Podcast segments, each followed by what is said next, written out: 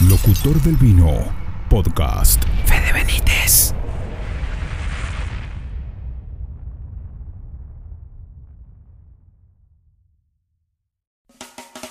¿Qué tal amigos? Bienvenidos a un nuevo episodio del Locutor del Vino Podcast, aquí para todos ustedes con información, con cosas vinculadas al mundo del vino, al mundo gourmet, escapando un poquito del vino, ¿por qué no? Hacia otros rumbos para contarles las novedades, las cosas lindas que ocurren en el mundo que se relaciona con esta bebida, con la música, con el rock y mucha información para ustedes. Pero antes recordarles que en las redes sociales me encuentran como arroba hola Fede Benítez.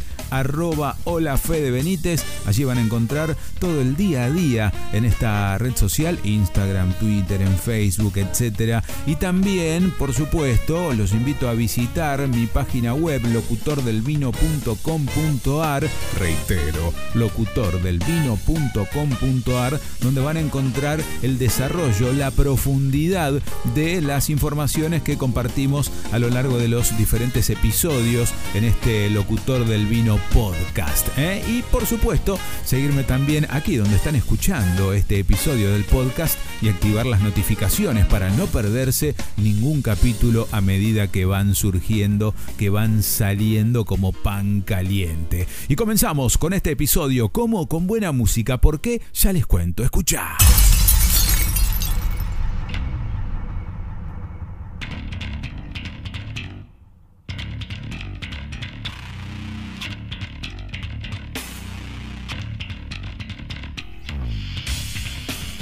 Ah, bueno, pero ¿cómo arrancó esto? Escuchá, sí, por supuesto, lo sacaste, ¿no? Primus, esta banda que arrancó a mediados de los años 80, que tiene una fuerza terrible, no sé si los viste en vivo, pero es impresionante la fuerza que tiene esta banda. Y es caprichosa la selección de esta musicalización en este episodio. Ponele un poquito así, pero ¿qué tiene que ver con el vino? ¿Qué tiene que ver con este mundo? Y tiene que ver porque el señor Leslie Edward Claypool más conocido como Les Claypool, quien es el bajista, el cantante, el compositor, el líder de esta banda Primus, tiene su bodega. Sí, señores, elabora sus vinos. ¿Cómo? ¿Dónde? Esto es en California y la historia cuenta que a mediados de los noventas, él con su familia se mudó a la zona del Russian River Valley en California y con el tiempo se dio cuenta que estaba rodeado de vides, ¿no? De plantaciones de vides y eh, él no era, y lo admite, ¿eh? no era una persona eh, que, se sintiera atraída por el vino, no tomaba vino, no le interesaba el vino, pero al verse rodeado de esa manera, él lo cuenta y lo dice en su página web, dice, si vivís en Hollywood el tiempo suficiente, muy probablemente te hagas amigo de gente de la industria del entretenimiento y termines allí. Si vivís en Detroit, eh, seguramente vas a terminar en el rubro de la fabricación de automóviles. Bueno, viviendo en el Russian River Valley, eh, te rodeas de gente que están vinculados al vino, gerentes de viñedos, toneleros, enólogos, fabricantes de acero inoxidable, eh, etcétera, etcétera, etcétera, y no te queda otra que terminar en eso. Era solo cuestión de tiempo, dice Les Claypool, eh, antes de que las botellas de Pinot Noir de amigos y vecinos comenzaran a aparecer en los asados, de terminar metido en ese mundo y se enganchó con el mundo del vino, se enganchó, se sumergió en el mundo del Pinot Noir de tal manera que empezó a trabajar dentro de eso y a elaborar sus vinos. Y tiene, bueno, la página es eh, allí van a encontrar toda la información. Y los vinos se llaman Pachyderm, los vinos se llaman Pachyderm y son todos Pinot Noirs de diferentes añadas, de distintos estilos, bueno, el enólogo con el que trabaja se llama Ross Cobb y tiene todo un equipo eh, enológico allí en la zona, no solo ahora obtienen uvas del Russian River Valley, sino también de la costa de Sonoma. Y así eh, elaboró una, una lista de vinos que se pueden conseguir, por supuesto. Como les decía, son los Pachyderm y tenés desde diferentes cosechas hasta distintos tipos de elaboración. Y además, también dentro de su portafolio tienen un champagne No, como un champagne. Sí, un champagne que no lo hacen con uvas provenientes de California, sino que en colaboración con una familia de productores de tercera generación en Francia, elaboran el champagne Pachyderm, que está compuesto por, escucha, anota, un 15% de Chardonnay, un 30% de Pinot Noir y un 55% de Pinot Meunier. ¿Es champagne o no champagne?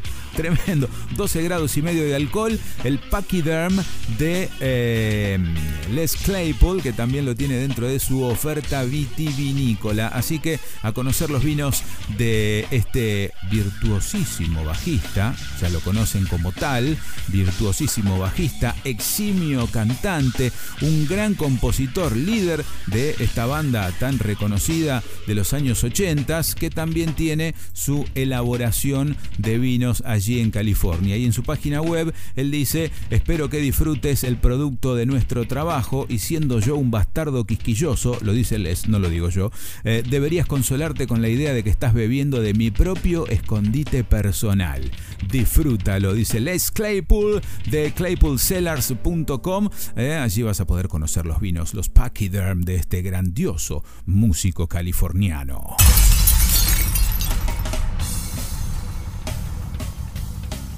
Y ahora, queridos amigos, en el Locutor del Vino podcast, noticias y sucesos del mundo gourmet.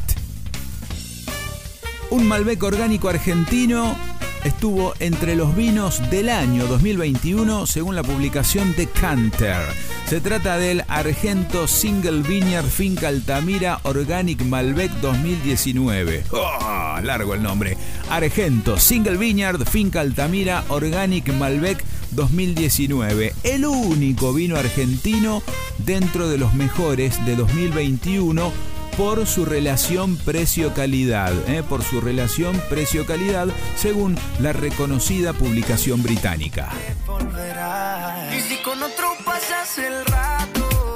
Vamos a ser feliz, vamos a ser feliz, felices los cuatro. No sé si los cuatro, pero Maluma sí, porque lanzó su cognac VSOP, ¿qué significa esto? Very Superior Old Pale. ¿eh? ¿Con quién? Con Genesis, nada más y nada menos que la, eh, uno de los fabricantes más antiguos y famosos del mundo. Una edición especial que lanzó la superestrella colombiana que diseñó la botella y también la estética de esta edición limitada del Genesis VSOP que se lanzó por estos días. ¿eh?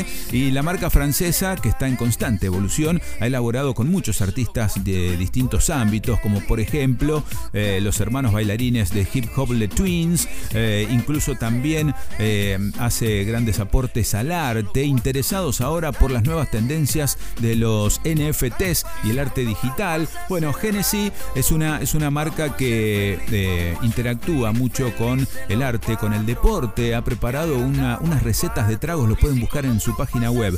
Recetas de tragos para la NBA, para disfrutar de los partidos de la NBA eh, y van a ver que son muy interesantes. Pero en este caso hablamos de la colaboración entre Genesis y Maluma, señores, en, esta, eh, en este lanzamiento de edición limitada que incluye también una eh, edición para coleccionistas, más limitada aún, que viene con algo que llaman una botella glorificadora. Bueno, es un packaging eh, magnífico, maravilloso, esplendoroso, que podrán ver en las redes sociales, tanto de Maluma como también de la marca francesa, y en las noticias en internet, como por ejemplo en locutordelvino.com.ar. Allí está el desarrollo de la información y vas a poder ver la botella diseñada por Maluma en colaboración de Genesis.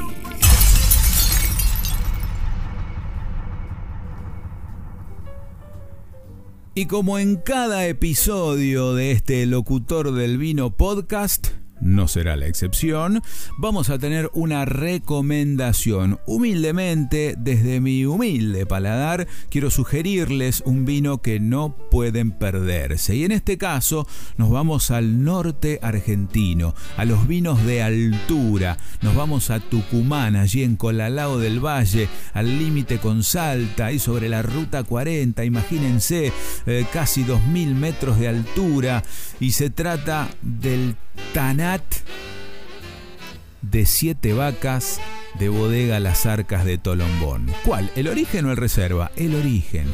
La línea origen, sin madera, joven, rebelde, colorido, sabroso, exquisito. Si se animan, después de ese, o para pegar un salto de una, si quieren, pueden ir a la línea reserva, que es una bestialidad ya, con un cierto paso por barrica de roble que le da otra estructura, que le da otro cuerpo, que le da otro tiempo de disfrute, pero si vamos a la línea origen de Siete Vacas, de Bodega Las Arcas de Tolombón, y pedimos y conseguimos y nos llevamos el Tanat, fíjense lo que es. Pura fruta, puro color, ese, ese vino que, que tiñe la copa cuando la agitas y que va cayendo lentamente y tiñe absolutamente eh, la copa. Es impresionante, es exquisito y es un vino ideal para, no sé, el asado con amigos y esa maridado con esas charlas que, en las que terminás a las carcajadas, bueno,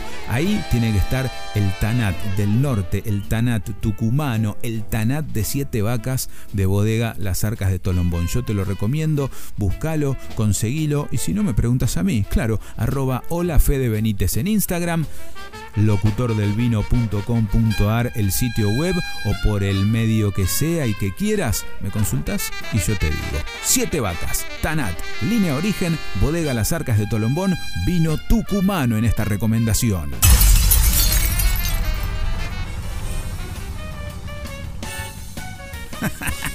Y así llegamos al final de este Locutor del Vino podcast. Sí, qué rápido que pasa todo. Cuando está bueno algo, pasa rapidísimo. Hemos pasado por información, noticias del mundo del vino, noticias de otros mundos, historias que vinculan el vino con la música, con la buena música, recomendaciones y tantas cosas que vamos a seguir haciendo a lo largo de los episodios del Locutor del Vino podcast. Así que les pido que no se lo pierdan les pido que me acompañen, les pido que me busquen en las redes sociales, en Instagram, arroba hola Benítez, en Facebook también, en Twitter también, la página web locutordelvino.com.ar. Y aquí también pongan seguir, marquen las notificaciones, activen esas notificaciones para que cada vez que aparezca un nuevo episodio puedan escucharlo, disfrutarlo, maridarlo, recordarlo, llevarlo con ustedes. Así que les mando un fuerte abrazo a todos, nos reencontramos en el próximo episodio de esto que se llama Locutor del Vino Podcast. Hasta el próximo episodio, Locutor del Vino Podcast.